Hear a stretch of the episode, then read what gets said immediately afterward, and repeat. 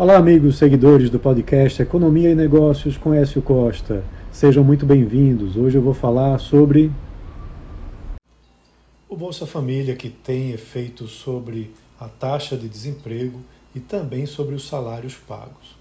Um estudo da FGV indica que os programas de transferência de renda vêm crescendo, comprimindo salários e com impacto sobre o nível de emprego da economia. Esse aumento das transferências levou não apenas à queda da taxa de participação no mercado de trabalho, mas também à compressão da distribuição de salários em 2023, segundo o estudo da FGV. Os efeitos são mais concentrados em serviços básicos e de menor potencial produtivo. Eles vêm perdendo força, mas dificilmente vai haver uma reversão do que foi obtido a, desde a pandemia. O estudo analisa dinâmicas recentes do mercado de trabalho acentuadas pela pandemia como efeito da transferência de renda sobre a população economicamente ativa e sua participação no mercado de trabalho. Quando uma pessoa é, pensa, por exemplo, se vale a pena trabalhar, ela leva em consideração o salário que vai ganhar e a probabilidade de encontrar trabalho. Mas também coloca na balança o quanto de dinheiro vai receber se não trabalhar.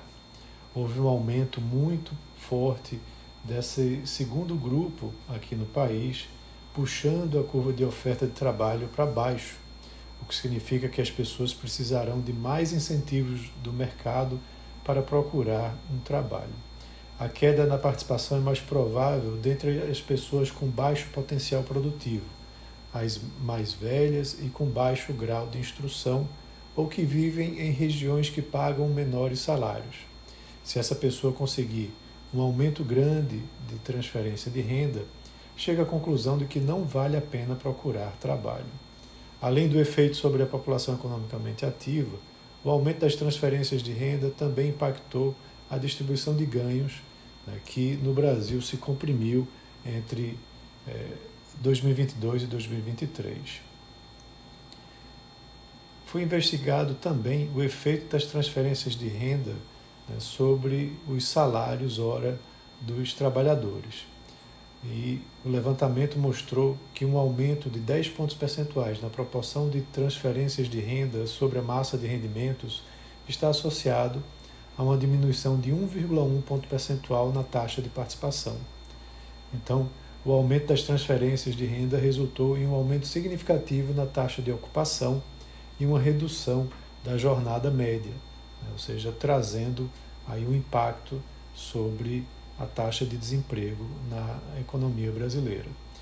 É importante entender que nos últimos anos os empregadores se viram pressionados a aumentar salários desses trabalhadores né, em setores que geralmente pagam menos é, para poder manter essa mão de obra é, em concorrência com o Bolsa Família, né, que tem um valor bastante elevado.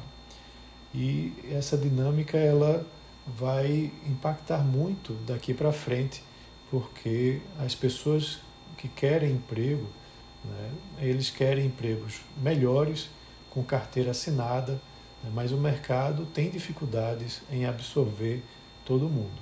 Então, para isso, a economia teria que crescer com mais intensidade né, para poder crescer a formalidade e contratar mais pessoas. Então é isso. Um abraço a todos e até a próxima.